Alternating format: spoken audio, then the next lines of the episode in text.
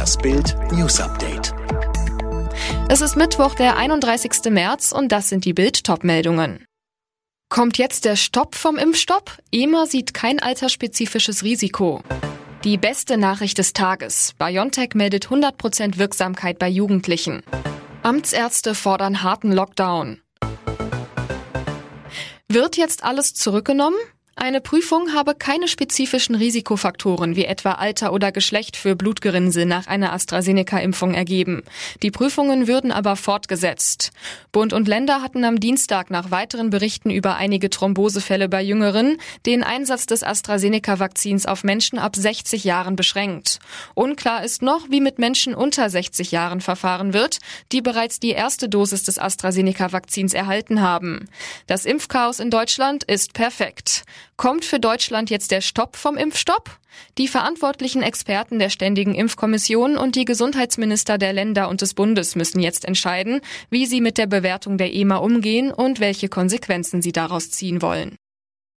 Der Corona-Impfstoff von BioNTech Pfizer schützt Herstellerangaben zufolge auch Jugendliche zuverlässig vor einer Covid-19-Erkrankung. Das geht aus Ergebnissen einer Studie mit 2260 jungen Menschen zwischen 12 und 15 Jahren in den USA hervor, die BioNTech und Pfizer am Mittwoch veröffentlichten. Die Teilnehmer hätten den Impfstoff gut vertragen, die Nebenwirkungen waren vergleichbar mit denen bei 16 bis 25-Jährigen, hieß es. BioNTech und Pfizer planen nach eigener Aussage, die Daten in den kommenden Wochen bei der der EU-Zulassungsbehörde EMA einzureichen. Wir hoffen, dass wir dann schon vor dem Beginn des nächsten Schuljahres mit dem Impfen dieser Altersgruppe beginnen können, sagte Pfizer-Chef Albert Burla laut Mitteilung. Bislang gibt es in der EU nur eine bedingte Zulassung für Menschen ab 16 Jahren.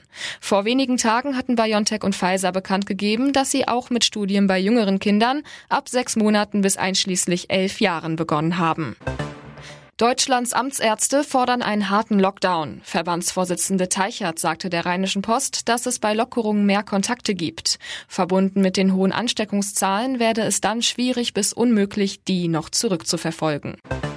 Als Konsequenz aus den weiter steigenden Corona-Infektionszahlen gilt in Hamburg ab Freitag eine nächtliche Ausgangssperre. Zwischen 21 und 5 Uhr dürfen die Hamburger ihre Wohnungen nur noch aus triftigem Grund verlassen, etwa dem Weg zur Arbeit oder auch Einzelsport im Freien. Nach der Landtagswahl in Baden-Württemberg sind die Sondierungsgespräche jetzt durch.